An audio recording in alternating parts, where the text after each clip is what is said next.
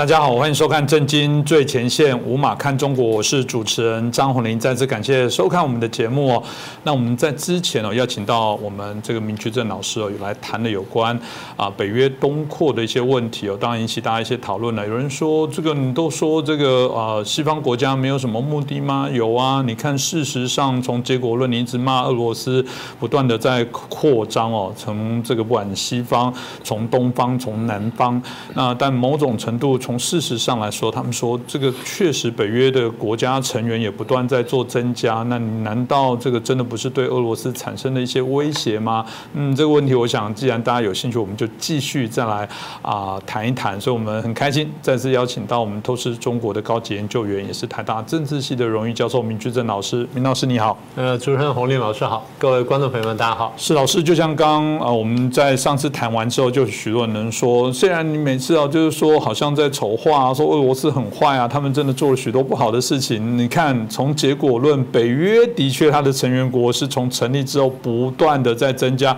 从这件事的确就拿起来，很多人支持俄罗斯，支持中共言论的说，你们又在造谣了。明明真的就是北约在扩大，这是一个事实啊。老师你怎么看呢？呃，中共的习惯就是攻其一点不及其余，所以从地图来看呢，北约似乎在东扩。从时间区来看呢，北约在东扩，但如果说你真的把它看到完整的话，就不是这样子。就像我常常讲说，如果你看这曲线的某一线，你看它在上升，其实可能是上升下降、上升下降的。所以上次我们不是谈了这个呃历史上俄罗斯是一个扩张不断的民族嘛？那让大家了解出来它的背景。我们现在要问的就是为什么现在看起来是北约东扩在威胁它？好，我们已经解释了，说是北约跟中亚出逃。今天我想，我们就利用这时间呢，好好解释一下什么叫做北北欧，呃，对不起，东欧跟这个中亚出逃，所以才酿成了北约。从时间来看，北约什么时候出现呢？一九四九年三月份，美英法三国针对这个苏联跟东欧集团的这个发展呢，所以成立了北约集团。所以北约集团成立了，然后是针对苏联来的。然后六年之后呢，一九五五年成立了苏联成立了华沙公约组织来对抗北约，所以从时间看，看起来是北约威胁在先，然后俄国反应在后，但真的是这样吗？你把历史再往前推点看一看，你就看到一个不同的图像。一九四这个三九年二次大战在欧洲爆发，当然在亚洲已经更早了。呃，欧洲大战爆发。爆发之后呢，这个德国不断的向外扩张，也就纳粹德国不断向外扩张，把西欧吃下来了，打了一部分这个北欧，然后开始向东欧进发，向这个俄国进发去打苏联了。好，打了几年之后呢，俄国的力量开始衰退，所以呢，我们看到美国了、英国了、法国跟苏联呢就联合起来要去打纳粹。嗯，好了，连续连续开了几次会议，最后就确定说我们来夹攻纳粹，所以我们就看到。在西边呢，是美国率领盟军在诺曼底登陆，然后再打这个纳粹，然后一路攻攻进德国去。大家对这段历史比较熟悉，因为有电影，有《最长的一日》，还有很多这些小说了、剧作等等，所以大家比较熟悉。大家不太熟悉的是，苏联在东方干什么？苏联在东方也在进兵打纳粹。好。那么苏联在东方怎么进兵打纳粹呢？这边是诺曼底登陆这边打，所以这边呢，苏联红军开始起来，然后开始打纳粹，是双拳夹击，然后去打打纳粹，打到一九四五年五月份，然后最后呢，纳粹投降。可是，在这个拿打纳粹的同时，苏联做了一件事情，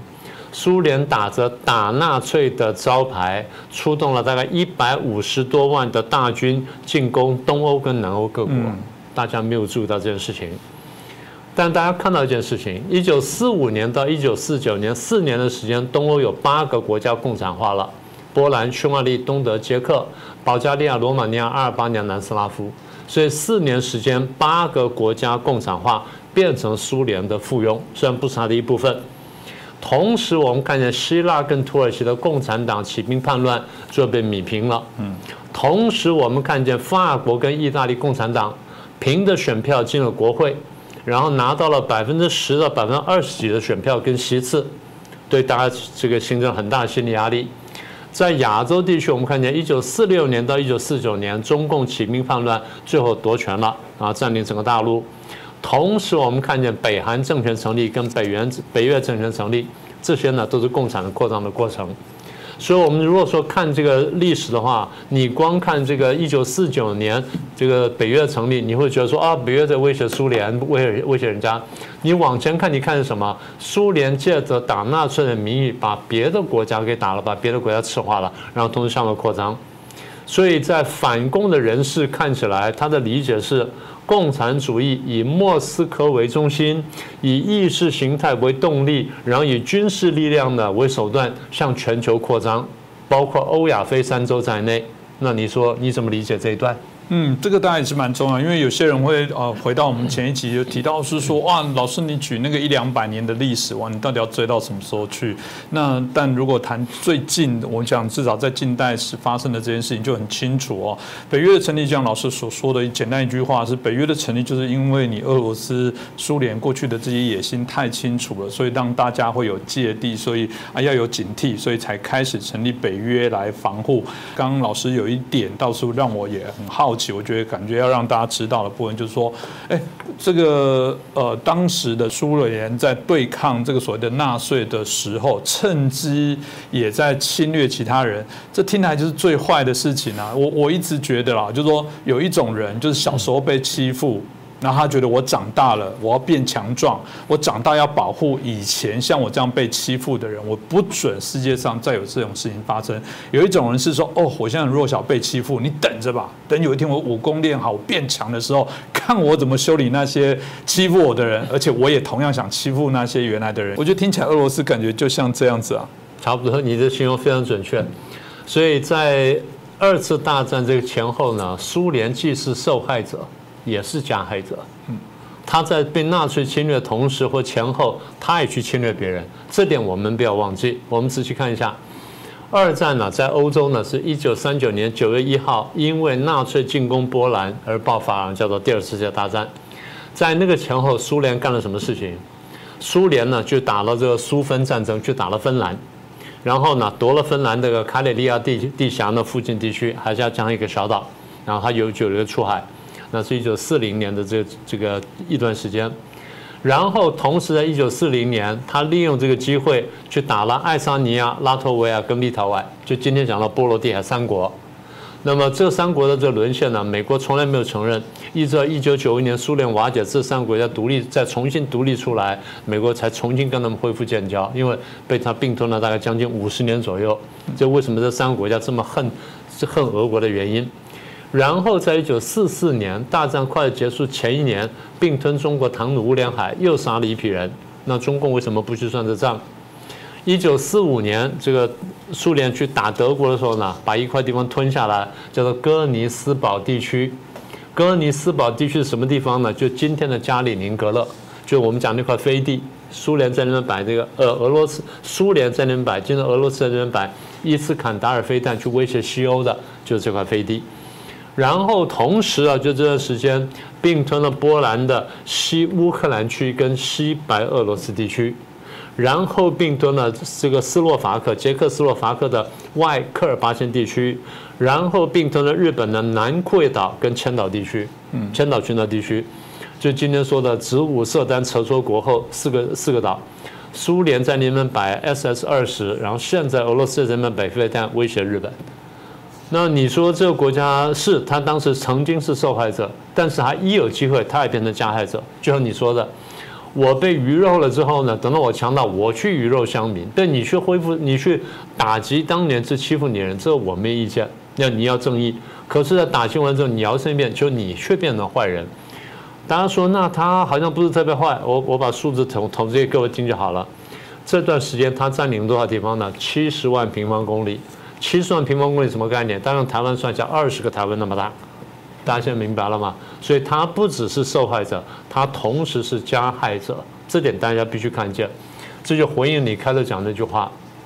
为什么会有北约？大家怕你嘛？没有你就不会有北约嘛？你说啊，过去三百年、四百年欺负人家，那是过去事情。他现在还是欺负人呢。大家因为看见他之后，他在从受害者变成加害者，心生恐惧，所以才成立北约，才成立你说的防护罩嘛，就这意思嘛。嗯，所以基本上来讲，这个北约作为一个防御，希望自己维持他自己国家的自由意志的体力，国家的政体。有一个人想要去改变刺挖他，这个结果我想再清楚不过。所以到现在还有人在拥护俄罗斯、拥护普京的。出兵说他要减少他的伤害，这样子吗？那如果照这个说法的话，今天如果我认为中国对我有影响，我非但就打五颗过去，我可不可以说这叫做事先预防？你可以接受这种说法吗？我想啊，在民主社会里面，我们不要再谈过往的部分，就是因为过去经历二次大战，大家才觉得社会秩序必须重新来制定。所以呃，从老师刚刚这样提到的部分就可以理解哦，这个呃，虽然这个苏联当初号称的是一个所谓社会主义的。民主国家，这让我有一点想笑。这个我记得，呃，常常我们在骂中国不民主。我记得习近平说：“没有你，我们是民主国家，请不要用你们西方的民主来解释我们中国式的民主，好吧？”可是从本质上来看，看起来呃，苏联当时啊，跟这个俄国沙皇，整个他们在作为这个扩张主义，老师看起来好像呃，虽然还是名为民主了，可是好像底子里面的这些基因扩张的主义那种。好像是没有改变的，没有改变的，完全没有改变了。我们刚刚数那些就已经很清楚了。如果我们再数下去，看得更清楚。呃，在苏联扩呃在打完纳粹然后扩张的那个阶段呢，这个西方社会看在眼里面，所以成立了北大西洋工业组织。成立北大西洋工业组织之前呢，丘吉尔有一段演讲呢非常精彩。他说：“现在共产主义的铁幕已经落下。”那那句话就后来被叫做，后来把那个演说呢就被叫做铁幕演说，铁幕演说就是后来半个世纪美苏跟全球冷战的开端。那么这个冷战呢，不只是美国跟苏联两个国家对抗，美国跟苏联不但是两个国家，代表两个阵营，代表就你刚说的两套价值观，一边是反集权、反专制、民主的，另外一边是集权专制，但它号称它民主。所以，一个号称就你刚刚说的吧，社会主义民主国家，它其实不断的在扩张，在侵略别人，在压迫别人。那，为什么好像不是很顺利呢？因为另外一个强大对手美国在对抗它，也就美国带领的北约在对抗它。但即便是这样的，他仍然干很多事情。我顺便数一下哈，一九这个五零年代初期到五三年左右。东德这些老百姓呢，受不了共产主义的这个高压，所以起来反抗，然后最后呢被米平了。一九五六年，匈牙利人起来抗暴，被苏联坦克米平了。然后一九六二年呢，这个苏联呢，为了去威胁美国，把飞弹摆到古巴，就酿成了古巴飞弹事件，全世界几乎走入核子战争。六年之后。这个捷克老百姓起来反抗共产主义，然后苏联带了各国的这个东欧各国军队呢进去呢，又开坦克又镇压了，又镇压捷克，那个叫做布拉格之春。十年之后呢，他派兵进去打阿富汗，然后打了大概七年之后呢，灰溜溜出来了。这就看到比较明显的事情。那么比较不那么明显呢，它不是直接的呢，请各位再看一下，一九五零年到五三年，他插手韩战。派了大量的米格机进去，然后跟美国打，然后也跟这个也帮了中共呢来打这个美国跟打南韩啊，这第一个韩战。第二呢，一九六六三年这个开始，然后六五年开始扩大的越战，他也在背后插手，提供大量的物资打仗。大家在批评说啊，美国今天就是因为帮帮过越物资给乌克兰，所以战争打不完。那不然你要怎么样？你是美国不去帮忙，看到乌克兰被被俄国并吞，你这样才比较高兴吗？在台湾讲的话，你要特讲的话人，你要特别想清楚。如果今天乌克兰被苏联被俄国打掉，美国不来帮忙的话，如果美国不来帮忙的话，中共就要打台湾，你就变难民了。你想清楚这件事情。你说我们是乌克兰拉拉队，是你是俄国拉拉队，那是更糟糕的事。你是侵略者的拉拉队，那是更坏的事情。而你竟然不知道你在当侵略者拉拉队，好，这是越战。第三个，中东的多场战争，俄国、苏联都在背后，他插手了拉丁美洲的一些事变，然后也插手了非洲的安哥拉这些国家的事变。你说他不是全球吗？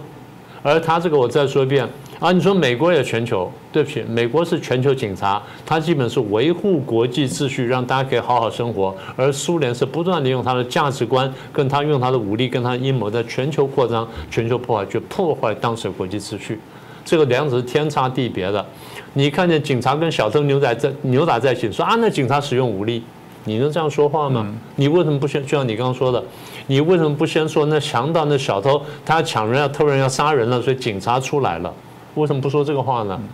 这些东西其实，在台湾看来都是很明显的，我就不明白台湾这些朋友们为什么想不清楚这件事情。嗯，这当然都是一直以来台湾内部敌我不分的问题。我们在节目当中真的说破嘴了。当然，我觉得有些人这个可能有一些我们谈到不良善的动机，是为了个人的这些政治利益跟目的啊。所以，呃，其实照着老师刚刚脉络在提起来，我们就还蛮明显感受到整个呃俄国，我们谈到这个俄罗斯四百多年的这些发展的过程当中。基本上就是一部扩张史，不断的一个扩张，所以是不是这样子？大家有点好像感觉听完老师的这些介绍，可以理解从过去这么长时间到近期、近代、近期，可以理解普丁好像做这件事情是必然的事哦。有人会说普丁是狂人，习近平是狂人，只要他们下台了，这件事情就不会发生。但我听起来，这跟中共我们担忧他的本质一样，老师这好像是不会变。普丁只是刚好在位够久。他认为时间到了，就算换了下一个，他拥有这样的条件、跟机会、跟资源的时候，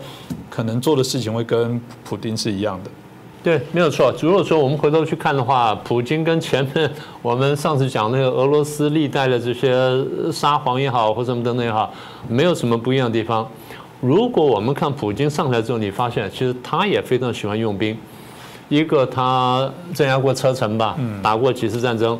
然后出兵叙利亚啊，那你说啊，那些太久了不算。二零零八年他打了乔治亚，嗯，零八年大家在靠奥运的这个时候呢，他出兵打了乔治亚。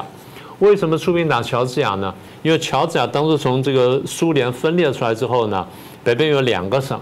这两个省呢，俄语人比较多，希望留在俄罗斯里面，但他的确属于乔治亚，所以进了乔治亚这边。那俄罗斯呢，就一直想把乔治亚拿回来，因为拿回乔治亚，拿回亚塞拜然、亚美尼亚话，他要沟通黑海跟里海。然后那附近呢，虽然不直接产油，但那附近是那油管通过地方，所以它有战略价值，就一直想拿这地方。然后乔治亚的总统又没有想清楚，他以为大家都在看奥运，所以他就利用的机会呢，哦，啪就出兵，就打了这两个叛变省份，想把那叛变省份拿回来。普京就在旁边等他，他在这英古什这个共和国那方留了十万大军，就是等着你出兵。就我就怕没有理由来打你，所以你一出兵打了，我正好出兵打进去。所以普京的大军呢，啪啪啪，很快就打进来，大概几天的功夫呢，就打到这个乔治亚首都附近。美国跟欧洲吓坏了，所以美国、欧洲呢立刻跳起来支持，然后派出战舰嘛，然后这个派出战舰附近巡逻什么等等，然后最后呢把他压下去了。当时美国总统是小布希，我记得他非常生气的跑去找那个，一个是德国，一个是法国的领袖，当时也在会场就找他们骂说，当时你们不听我讲，那个时候如果把乔治亚跟这个乌克兰呢都纳进北约的话就没有问题了。那德国、法国为什么不肯让这乔治亚跟乌克兰进入北约呢？他们怕俄国，他们觉得俄国很在意这两个地方。那如果说你谈同意的话，那就引爆战争，那我们欧洲就危险了。所以小布希没有办法，小布希最后那就算了。但是战争爆发，他也不能不应付。所以三边压力下去呢，那俄国当时力量不太够，那还是退兵了。所以乔治亚一直是一个危险的地方。好，那这是二零零八年。六年之后呢，就爆发了打克里米亚嘛，就是我们上次讲说啊，从一七多少年他就占领了克里米亚，他打克里米亚。那克里米亚打完之后，他也没有停到克里米亚，他在这乌东的两个省有很多的亲俄的力量，这亲俄力量有民兵的，所以这这八年来呢，从二零一四年到现在二零二二年，这八年呢，乌克兰一直跟乌东地区亲俄民兵在打仗，已经打了八年了。那区域性战争大家比较不太了不太了解，但的确是如此。所以回溯起来，你觉得普京为什么做这件事情呢？第一是个人野心嘛。程序刚才那个很长的历史脉络，他有个人野心。我常常讲，我说我看普京呢，就像是一个新的沙皇，就像这个样子。这第一个。那大家问，那为什么他现在发动战争呢？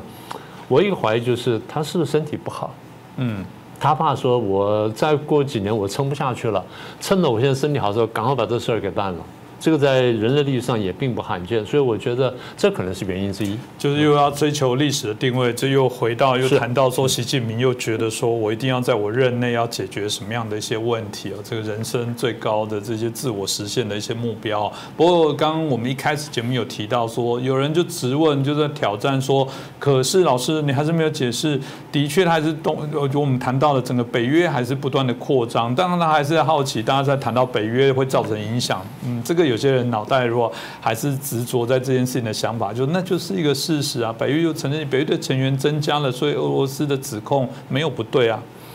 对你如果光看这一段的话，俄罗斯指控又是对的。对，你是看见北约不断扩张，所以我们为什么为什么从上一次讲到这次去告诉大家说，俄罗斯是一个不断扩张、不断不断侵略的民族，他没有停下来。对，北约是东扩，我们先来谈谈北约东扩。先问到这样子。北约是一九四九年成立嘛，然后一直对抗这个苏联，到了一九九一年苏联崩溃之后，北约有一段时间是没有方向感的，所以当时这个国际的这个报纸啊流行个漫画，那北约的将军们呢在那射飞镖，射那飞镖，射什么呢？射那个世界地图，然后转那地图射射射。他说我们需要一个敌人，嗯，我们到底是最初找谁当敌人呢？所以北约无聊到就是这个漫无目标，无所事事。那后来就发现说啊，其实我们还要面对将来再度崛起的俄罗斯，因为刚才我们讲俄罗斯历史的话，我们再加讲一句话：如果你翻看这大概不要一千年，你翻看这四五百年俄罗斯历史呢，它的领土呢是扩张收缩、扩张收缩、扩张收缩的。它在每一次扩张到一定程度之后呢，呃，发现出现了叫帝国过度扩张的现象。然后里面出现问题啊，开始判别，然后之后啪就向内崩塌，一崩塌之后呢，它就少到一些少到一些面积，然后就缩小一点点，或者缩小一点点。可它下次等到恢复精神，它又开始向外扩张。它每一次扩张完在崩塌的时候，都比前一次收缩的时候还再大一点点。嗯，所以这是非常可怕。你要仔细看，就有这个过程。呃，台湾人因为不太读世界历史啊，所以不太注重这一块。那如果你是欧美人呢，你去读这块历史，尤其读欧洲历史，你是感觉非常强烈的。所以扩张收缩、扩张收缩结果就是，它周边的国家，这个东欧也好，南欧也好，或者中亚也好，都晓得说这家伙现在是身体不好，他收缩了。过两年他身体一好，他会再度扩张的，那我们会再被打。所以大家的想法是什么呢？趁着他现在衰弱的时候，赶快逃出去，找一个你说的防护罩，或找一个强壮朋友当当朋友当盟友，然后来保护我。这就出现我们说的东欧或者中亚西逃的结果。嗯，好，我们来仔细看。对，北约东扩过五次，第一次一九九九年，哪些国家参加呢？匈牙利参加了，波兰参加了，捷克参加了，匈牙利。被这个苏联镇压过，被侵略过；波兰被俄国瓜分过；捷克被俄国打过、侵略过。好，这第一轮。第二轮，二零零四年有七个国家参加：保加利亚、爱沙尼亚、拉脱维亚、立陶宛、罗马尼亚、斯洛伐克跟斯洛文尼亚。我们一个个数一下：保加利亚曾经被俄国这个当做附庸，然后在呃苏联当做附庸半个世纪左右。爱沙尼亚、拉脱维亚、立陶宛，就上次我们讲的，一九四零年，俄国趁着这个，呃，纳粹的扩张的时候，他出去打了三个国家，然后并吞了五十年，所以这三个家伙一有机会就逃出来，我要躲开俄罗斯这家伙啊！这三个国家，斯洛伐克我们刚刚讲了，原来是捷克斯洛伐克一部分，所以逃开了；斯洛文尼亚是原来前南斯拉夫的一部分，他也被俄国打过，所以现在逃出来了。这是七个国家。好，第三轮，二零零九年，阿尔巴尼亚跟克罗埃西亚，阿尔巴尼亚一直是一个独立的国家，但是一直在这个苏联的外围呢，被掌控很长时间，然后现在也逃开了。克罗埃西亚就是前南斯拉夫的一部分，然后现在有机会逃开来了。这第三轮，第四轮是二零一七年，有个国家叫黑山，台湾不太熟悉的国家，过去我们翻译叫什么蒙蒂内哥罗或门蒂内哥罗。门蒂内哥罗也好，黑山也好，它是什么呢？它是原来南斯拉夫的一部分。南斯拉夫呢，过去被俄国侵略过，然后被苏联呢这个宰制当过附庸，所以现在逃出来了。二零二零年又有个国家参加北约，这个国家叫做北马其顿。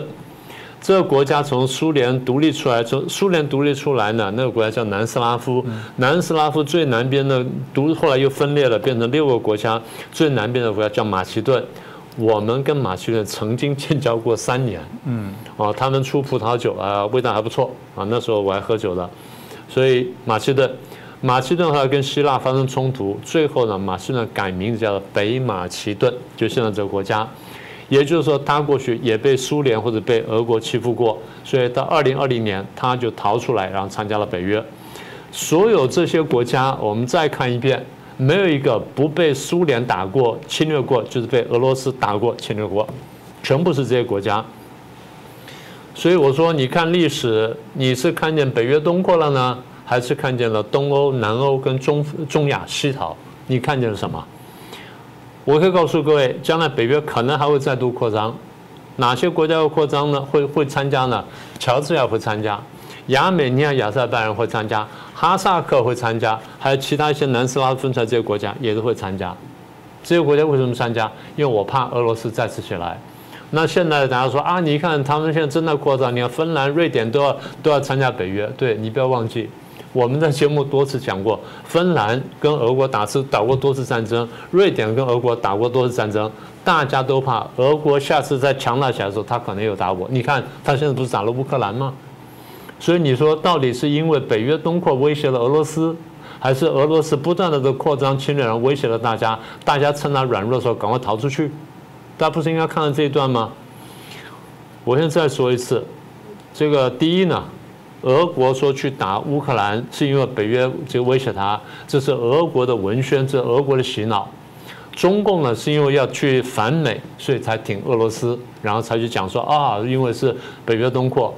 台湾人，你得想清楚，你得要个明确的脑袋。你回头去翻翻历史，这东西都是随便在网络上查得到的，你看看就明白了。我再说一次，如果真的是俄罗斯把乌克兰打下来，美国都不来帮忙的话。下一步就中共打台湾，到时候我看你说什么话。我不是想骂你们，我只是告诉你们，你们被洗脑了，想清楚，赶快清醒过来，不要为虎作伥。到最后中共真的打台湾来的时候，我看你怎么办？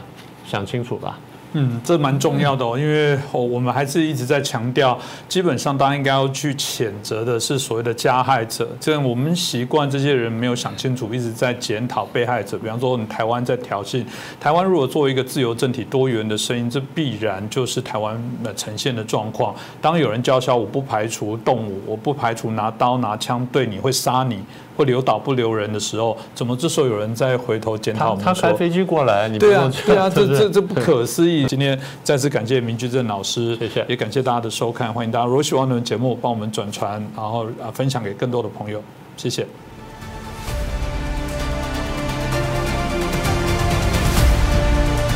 各位震惊最前线的好朋友们，我是主持人张宏林，欢迎订阅我们的频道。也记得打开小铃铛，掌握最新节目通知，让精彩评论不错过。更欢迎留言转传影片。大家好，欢迎收看《震惊最前线》，无马看中国，我是主持人张宏林。再次感谢大家收看我们的节目哦。佩洛西终于来到台湾来访问哦，之前中共不断的恐吓叫嚣哦。那之后的状况来讲，当然还是我们所期待的是和平的方式落幕。不过我们看起来中共显然没有罢休，马上宣布啊，之后要在整个台湾海域哦，而且分了非常多的六个地方哦，要开始进行军演哦。那大家都会谈说会不会呃不断的来扩充呃这个冲突哦。当然台湾方面，我觉得蔡政府的部分尽量也没有引起更多的一些。对抗也希望还是大家可以来做一些相关的一些对话，大家也会谈说，佩洛西这一次啊，从原来看起来好像这个啊拜登政府反对说军方有疑虑，到最后愿意来也啊这个舆论舆情也开始转换成愿意来支持哦。大家就认为说，这中间是不是已经形成了啊？大家在测试中国的这些底线，同时也形成了大家讲天下为中的这样的一个氛围哦。所以这次佩洛西来台湾，到底后续有哪些的影响？我想我们今天好好来探讨一下。那我们开心再次邀请到远见快评的唐静元老师，唐老师你好。啊，主持人好，观众朋友大家好。是唐老师，我想我们就请教一下，因为刚刚提到了这个佩洛西这次来访的部分哦，其实原来在四月的时候就要来啊，后来因为确诊，有人就在半开玩笑说，真的是确诊吗？还是政治确诊？是不是因为有阻力？但就我们知道，以佩洛西的个性哦，在过去来说，他基本上呃，以他的资历来讲，他在许多事情上执行上是非常的一个，我们觉得是有魄力的哦。所以从这部分来讲，他最终还是来到台湾哦。所以大家就说，呃，为什么这个呃佩洛西他还是坚决要来？那另外一个部分是说，说是这样子，不知道那个是不是大家相互的妥协哦？佩洛西也没有飞最近的距离，相较起来，从菲律宾在我们看起来是沿着菲律宾外海。啊，再到台湾，某种程度来讲，稍微避开了啊，我们对于接近中国地区的这些敏感地带。那请教一下唐老师，您怎么看这一次佩洛西来台的状况呢？呃，首先第一个就是关于佩洛西，他一直坚持要来这个呃台湾区进行访问。我觉得他这一次啊，这个亚太他是四个国家，对吧？呃，加上台湾的话，其实我觉得台湾才是真正意义上的他要访问的重点所在。呃，相对来说，我觉得可能他去访问新加坡啊，相对马呃访问马来西亚，可能更多的是一种嗯掩护，或者说是一种那就是相对比较次要一点的。那么台湾其实才是他真正最主要他要访问的一个一个最关键的地点。那么佩洛西他为什么对访问台湾他会认为这么的重要呢？我觉得他有两方面的原因，一个呢就是他可以说是公私兼顾，就是呃于公的这一面呢，就是说美国他现在面临着中共在单方面的改变整个台海现状是已经表现得越来越咄咄逼人了。也就是说，美国其实从他自己和中共进行战略竞争的这个战略的需要，他必须要对中共的这个所为要有所回应。也就是说，中共他在不断的切香肠，是吧？大家可能都知道这个说法，呃，就是说不断的小步小步的一不断的就是渗透，在开始呃掏空这个台海的这个和平维持现状的这么一个原则。那么，他这个香肠要再切下去，中共就很有可能在某一天，他会打破整个台海的平衡和现状了，他就真的有可能会重演，就是现在我们看到俄罗斯入侵乌克兰的这么一个故事。在这个在他之前，我们看到在这个拜登政府是吧？拜登他至少是已经是三次有口头的表示过，说这个美国会站出来保卫台湾，但是他都没有能够阻止中共继续的对台湾进行这种武力恐吓和武力的骚扰，对吧？中共就是对台湾，比如派遣军机啦、派遣军舰啦去绕岛啊，派遣军机去骚扰这个防空识别区等等，这些武力恐吓，它的行动的频率和烈度，它一点都没有减少的。所以我觉得从这个角度上面来讲，就是从这个国家。呃，大国博弈的角度上面来讲，美国它是必须要表现出一定的行动来向中共释放一个信号。它的目的呢，就是要让中共意识到，就是美国并不只是说是嘴上说说而已，美国是会要动真格的。那么，我们其实可以做一个简单的设想，就是如果说我们去做一个民意调查，比如说你说现在佩洛西他这一次他如果不访台，在中共的压力之下。那么中共他会因此就停止派遣这个飞机啊，派遣这些军舰来骚扰台湾吗？他就会停止在国际社会上去打压这个台湾的国际这个生存空间吗？他显然是不会，对吧？我相信绝大多数稍有理智的人都会认为这个答案是否定的。也就是说，佩洛西他对台湾的访问，他并不是一个原因，他其实是一个结果，是对中共不断的在挑衅两岸的这种平衡、维持现状的这个平衡，他所做出的一个强有力的回应。那么，这个就是我们看到佩洛西他自己，包括他在这个《华盛顿邮报》所发表的文章，也包括他官方这个网站所发表的这个声明等等，是吧？他反复，包括他在台湾。跟这个蔡英文、蔡英文的谈话，他也是反复的在强调这个访台的意义，他就是要高调的来展示美国支持台湾的这么一个决心。也就是说，美国支持台湾不是说单纯的支持台湾这么一个国家、这么一个地方，而是支持台湾的，是因为台湾是民主自由社会阵营的一员。他就是要警告中共，你入侵台湾不是什么你中国的内政，而是整个对民主的整个的民主自由阵营的一个进攻，所以美国是绝对不会袖手旁观的。我们看到佩洛西之前，他不是有去了那个呃，就是基辅，对吧？他也是去这个访问，他去表达对这个乌克兰的支持。其实你会发发现，他和现在去参访这个呃台湾，他基本上是同样的一个含义。就是他在表明，现在这是一个非常时期，现在已经不是冷战刚刚结束之后的那个大家都一团和气，一起这个谋发展，呃，谋这个发财的这么一个和平的时期了。现在已经就是这个呃，自由民主世界和对抗集权专制两大阵营的这么一个非常时期。那么乌克兰它基本上可以说是美国所领导的这个自由民主阵营对抗集权专制的在欧洲的最前线，而台湾就是在印太这个地区的最前线。所以在我看来，就是佩洛西他这一次的访问，他相当于是去到最前线，对这些。抵抗集权专制阵营的这些将士、这些国家去进行给予一种激励和一种支持，表达一种慰问，这个是于公的一面。那么于私的这一面呢？我觉得就是说可以看到，大家可能也都知道，就是民主党现在在这个美国面临着中期选举，这个选情其实是不太好的。呃，共和党呢普遍都认为他夺回这个众议院的控制权的概率是很大的。那么佩洛西他现在已经都是八十多岁了，啊，在这样的一个年龄，就是很有可能现在就是他最后担任这个议长的这么一个机会了。所以呢，啊，他对台湾的支持是一贯的，是很多年以来他一直都是这样的。所以他想要给自己的这个政治生涯，他也画上一个圆满的句号。本来我们都知道佩洛西他一直都是比较强硬反共的，是吧？多年以来都是这样。那么中共现在对台湾这种咄咄逼人的这种。嗯，态势呢，正好也就给他提供了这么一个机会，他来对中共进行一次反击。同时呢，访问台湾也可以拉升这个民主党的选情，对他自己的这个政治生涯也可以有一个交代，可以说是一举两得的。对，所以我觉得最主要就是这么两方面的这个原因了。对，是，我想经过这唐老师的介绍，应该都会有一些大家比较完整的一些概括的一个看法。当然，在这事后有人说在报老鼠冤啊。啊，我们都笑说中国就是这样子，外强中干，欺善怕恶。就是今天啊，对于美国。说来这个都没有敢做任何的这些在有军事的一些挑衅。等佩洛西离开的时候，马上宣布啊，要来做军事的这些演习来恫吓台湾了。所以这部分也请教老师，其实以他们现在这样子的一些中国的一些做法啊，是不是他也开始在预备，就是说未来真的如果啊产生了更大的纷争的时候，他们也在演练如何来封锁台湾跟阻断美日这个援军来帮忙台湾。呃，这个是存在的。呃，其实我觉得中共他这一次做这个，包括他的这个在经济上面的这种啊打击是吧？对台湾的这个打击，包括在政治上的挤压和在军事上的这种恐吓呢，它其实存在着三个层面的这样的一个考量。第一个就是在外交层面，我们从外交层面里来看，就是你会发现中共这次对待这个佩洛西访台的事情，它明显是反应过度的，而且这种反应过度呢，它是故意这样做的。也就是说呢。呃，一方面呢，中共他认为在佩洛西四月份那一次是吧，他本来就要计划访台的，结果突然在临走之前呢，啊，他宣布说是因为这个感染病毒阳性了，而就推迟了。但是中共呢，他其实是不太相信的，中共一直都认为这次感染是一次政治感染，所以呢，中共他就认为是他自己摆出了一副要和美国摊牌的架势，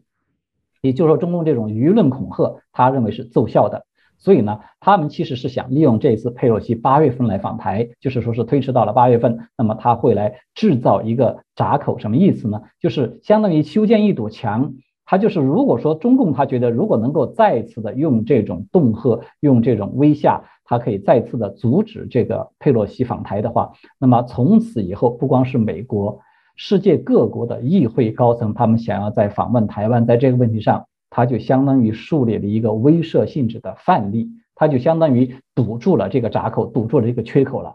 所以，因为我们现在看到，就是这个世界各国、欧美一些国家是吧？他们与这个台湾来诶升级双边的关系，它几乎都是从这个立法系统的这些议长啊、议员啊等等对台湾进行访问，都是从这开始的。所以，中共他认为这个是一个巨大的缺口，要把它给堵上，而且他们选择了用佩洛西。来作为这么就是堵上这个缺口的一个例子，一个典型，但是只是没想到这一次是失败了。这个是在外交层面的。那么第二个，在这个政治层面，你就是可以看到呢，啊，我觉得中共他其实是想要借此来测试一下美国支持台湾的这个含金量，它究竟有多大？它其实是有这么一个用意在里面的，就是说中共它是有这么一个考量，他认为如果说我要是拿出了这种军事威胁。呃，我扬言要跟你摊牌，要跟你开战，他就可以阻止佩洛西访台。那么，拜登所说的那个，就是他美国啊会来出兵保卫台湾等等这种承诺，他就是不太可信的。也就是说，中共他会在这样的一个基础之上来全面的重新的评估他未来，如果说他要入侵台湾，他要制定这样的一个计划，那么他就会在以这样作为一个重要的参考。如果说在美国，他不太可能说。呃，来直接的介入、直接的参与的这样一个情况之下，那么怎样来就是吞并台湾？它会有这样的一个因素的存在。换句话说呢，我觉得中共它其实是想利用这次佩洛西访台呢，它要来测试一下美国所说的它那个模糊战略，它真正的底牌究竟是什么？这个是第二个层面。那么第三个就是中共它这一系列动作是吧？它搞这么大规模的这个军事演习，它主要就是在军事层面了。军事层面的，我觉得中共它这一次的这个军演的这一系列计划，它应该是早就制定好了的。甚至他有可能是在就是四月份传出佩洛西要访台，当时是被推迟以后，他可能就已经制定出了这么一个计划，都已经弄好了，啊，因为那个时候佩洛西当时也就说的，我只是要推迟，我并不是说取消。那么也就是说呢，中共他其实也在想着要利用佩洛西的访台呢，来看来给他自己制造一个合法性的借借口，一个理由，什么理由呢？就是他可以对台湾呢进行一次封锁的这样海空封锁的进行一次测试。他也想要看看我们对台湾进行这样一个封锁，封锁过几天，看看它的效果会如何，看看国际社会会如何的反应，看看美国、台湾包括日本等等这些国家他们会如何的来应对等等。那么这个可以说就是在军事层面的一次实战性质的一个模拟，也或者可以说是一次火力侦察了。我们现在看到就是中共他在这次这个演习中是吧，他出动了两艘航母嘛。包括他在这个台湾东部的海域去进行这种常规导弹的试射。其实这些我们都知道，他如果说真的是要入侵台湾，是不需要出动航母的，因为他的战机就直接从这个对岸福建的这个军事基地就直接可以飞到台湾上空的，他是不需要动用航母，所以他的航母也好，他的常规导弹也好，它其实是冲着美国来的，而不是冲着台湾来的。这个是中共他设想中的，就是将来入侵台湾的拒止作战的重要的一环，所以他这一次的这个。包呃就是包围着台湾来六大区域来进行一次军演，他的确有这么一个重要的军事意图，就是他也要测试一下。对台湾、对美国、对日本，甚至来实施一个拒止作战，它能不能达成一种他们有效的目的？对，谢谢老师刚刚所讲评。当然，许多的俄语哦，就不断的一个出现哦，所以大家都很好奇，说中共现在接下来啊，这个三天的演习，现在美美方也有提到说，他们会静候观察中国后续的反应，来作为美中关系啊的一些变化的调整哦。所以大家还是很关心说，如果照中国这样的军演，或者未来还有持续。不断的一些外交手段、经济的一些制裁，让我们看到了，我们马上的有许多台湾的厂商也被寄出、被警告。那从这角度来讲，老师你怎么看待这样的后续有可能我们谈到中国台湾两岸之间相关的一些发展变化？呃，首先第一个就是我想说一下，就是这个关于台海危机近些年它不断产生，其实它有一个根本原因呢，是中共他认为自己强大了，他认为已经可以挑战美国的地位了。甚至自己在这个台海战争未来的台海战争中，已经可以建立了相对美国的一个优势了。也就是说呢，中共其实才是这个台海不断爆发危机的制造者。也就是说，这个危机它其实是中共想要单方面的改变台海的现状所引起的。所以从这个角度上面来讲呢，中共呢，它并不会担心台海会爆发危机。每一次我们看到这个台海危机的爆发，中共都是率先啊喊出来说我们要动刀动枪的那一方，对吧？也就是说，中共其实对他们自己所引发的危机，它引发这个危机以后，它会遇到什么样的阻力，会引发这个呃美国呀，或者是台湾或者周边国家会出现一种什么样的应对？他们其实是有一整套完整的这个评估在里面的。那么这一次我看到习，我们看到就是习近平啊，他对这个佩洛西访台，他反应是比较过度的。他的确就是有这样一个算盘在，就是你刚才其实已经有提到，他想要通过呢对这个美台进行一个高调的一番博弈，这样的话，他可以转移国内诸东的这种诸多啊，就是他自己政策失败的这种矛盾的焦点，当然也可以顺势的去压制一下党内的反对派。什么意思呢？意思就是你看现在台海爆发危机了，大敌当前，谁要是再在反对我呢，那就是不顾大局，是吧？你们在背后在拆台了，在背后捅刀子了。所以呢，他对习近平他巩固他自己的地位其实是有利的，但是这个就是一个涉及到一个重要的前提，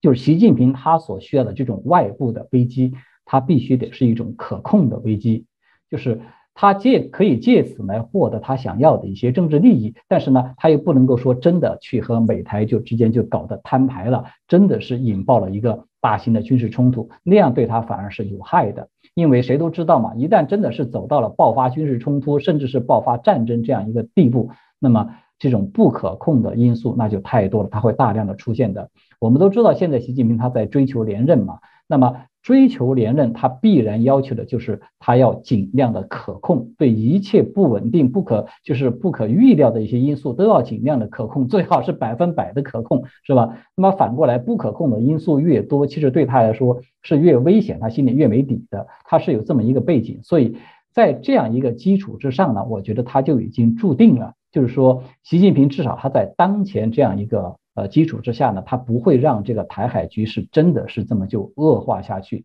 我们看到他现在对台湾进行这种经济报复，呃，包括一些这个军事恐吓，还有政治上的很高调的外交上面的一些这样的一些围堵啊等等。他其实我觉得他更多的，他是为了稳定国内的情绪，就是防止他自己所煽动起来的这种民族情绪呢啊失控。因为这种民族情绪失控以后，他会反噬中共自己的，会对他自己造成很大的一个社会的这个不稳定因素。所以呢，与其说习近平他这么做，他真正的目标是在针对着美台，我觉得还不如说他更多的其实他是针对着国内，是表演给国内看的。那么还有一点就是说，这一次佩洛西访台呢，我觉得他可以说是在美国的一个呃，就是针对着台海一个模糊战略，对吧？这个是美国持续。几十年的这么一个大的战略的原则，是在一个大的模糊战略的背景之下，可以说佩洛西他进行了一次最大化的清晰化的这么一个行动。那么这个清晰化，我觉得它其实主要是包含着两个呃要点。一个呢，就是他清晰的告诉了向全世界都释放了一个信号：美国肯定不会放弃台湾，不会允许中共以武力的方式来吞并台湾。这个是他第一个传达的清晰化的信号。那么另外一个清晰化的信号呢，就是从佩洛西以后，世界各国除了那个最高的领导人，就是政府系统最高领导人以外。基本上，我觉得他们都可以访问台湾，去和台湾去发展一个双边关系。那么，这个可以说它是把台湾问题国际化的一个重要的标志。这个是第二个清晰化，也就是说，我觉得佩洛西他的确从这个层面上讲呢，他把美台关系是大大的提升了一大步。所以在这样一个背景之下，我们回过头来再来看一看，就是现在中共对台湾的这样的一个这种恐吓，是吧？这样的一个这个军事的武力的这种威吓。那么它其实在我看来，它最主要起到的一个作用呢，它就是把这个美台关系，它只会把美台关系进一步的推高，它会让世界各国，尤其是周边的这些国家，我们可以看到这次中共它搞的这个就是军事演习。它基本上就是把整个台湾周边的重要的这样的一些航道，最繁忙、最重要的航道，其实基本都占据了，都已经重叠了。所以它其实它虽然想要对台湾形成一种，你看我可以掐断你是吧？我可以掐断你和外界的联系，形成这样一种恐吓你的这种气氛，但是实质上它同时也提醒，相当于。警告了这个周边的各个国家，东南亚的，包括日本和韩国的，就是一旦中共如果说他要是乱来，他要对着台湾来动武，那么这些国家他们的这种生命的生命线，他们最重要的这样的一个航道，其实也都会被中共所掐断的。也就是说，中共威胁到的不仅仅只是台湾的安全，中共其实一旦他要这么做，他威胁到的是整个东南亚，也包括对这个韩国、日本等等这些国家的这个国家安全。所以这个它其实恰恰从反面的角度，它来印证了就是美国所提出来这个印太战略的重要性，提也也就印证了就是美国提出来说台湾问题，它其实不是台湾一个局部的问题，它是整个印太地区的一个巨大的这个地缘战略的问题，它是涉及到整个在印太地区的国际秩序都有可能被从中共彻底的颠覆的这么一个问题，所以说它涉及到的是呃很多的国家都会要牵涉在。牵涉在内，我觉得其实中共他这么做，相当于是对这个台湾这边起了一个反向的帮忙的作用。所以从这个角度上面来讲，我觉得我们从长远的来看呢，这个对台湾其实呃就是呃与中呃海峡两岸的现在的这样的一种嗯发展的关系来看，我觉得对台湾并不一定说是会有造成很大的这个坏处。我们可以从另外一个角度来看，就是说你在历史上过去这七十多年了嘛，对吧？中共建政已经是七十多年了。呃，中共和美国的关系如果说是越好的时候，关系越密切的时候，恰恰它基本上都是反倒是台湾的这个生存空间、台湾的发展受到限制、受到压制的时候。那么反过来，中共和这个美国的关系比较恶化、比较对抗的时候，它恰恰反过来对台湾来说，是台湾的这种国际生存空间是越来越开阔、越来越顺畅、顺畅的这么一种处境。所以，你就从这点，你都可以看出来，就是我觉得从现在的这样一个趋势来看，中共虽然它这种武力的恐吓是吧，看上去很吓人，但是实质上，我觉得它对台湾来说并不重要，对台湾的未来来说，它的影响其实是有限的。对，呃，很多人现在，包括台湾有一部分人，他们也有一种观点，他们认为就是说，佩洛西是这个台海危机的制造者，对吧？他是制造麻烦的人。其实我觉得他们刚好说反了。佩洛佩洛佩洛西啊，他不是说是台海危机的制造者，更准确的说，他是台海危机的吹哨人。我觉得他起的是这个作用。他来访台，其实是让全世界很多的国家再一次深刻的意识到了中共对台湾的这种威胁，他到了一种什么样的程度？就是你不能不引起重视了，你必须得这个，你再这么下去，可能让中共他真的无形之中，他就像切香肠，不断的切，不断的切，最终有一天，他就像这个。乌克兰危机一样，他突然对台湾来动手的时候，全世界哦大吃一惊，哦原来都已经走到这一步了，啊，它其实是一样的道理，所以我觉得这一点可以说才是佩洛西访台的它真正的意义所在，对。是，谢谢我们啊，唐金元老师哦，跟我们做的分析哦。其实危机就是转机哦。刚刚老师也提到许多的部分，我们谈到很重要的部分是，很多人在台湾内部有些少数会提到说，佩洛西不要来，你是一个麻烦制造者，你来到台湾会把战争带来台湾。那老师刚刚前面也提得很好，呃，攻击对台湾的骚扰，难道是因为佩洛西来才开始的吗？已经好几年了，从来没有停止过。对中共来说，呃，有人说你要找到好的时机，现在不是一个好时机来台湾访问。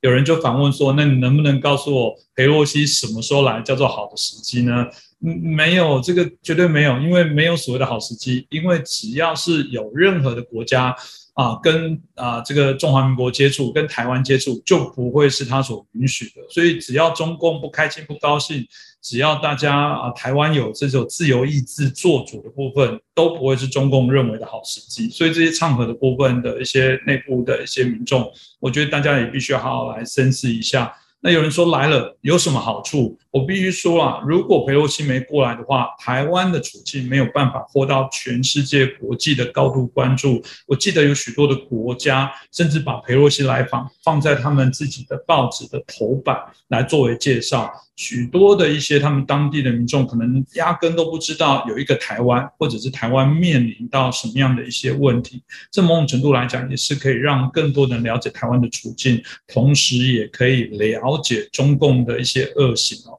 今天再次感谢远见快评的主持人唐清源老师哦，啊，带来这么深度精彩的分析，谢谢唐老师，啊，谢谢黄立兄。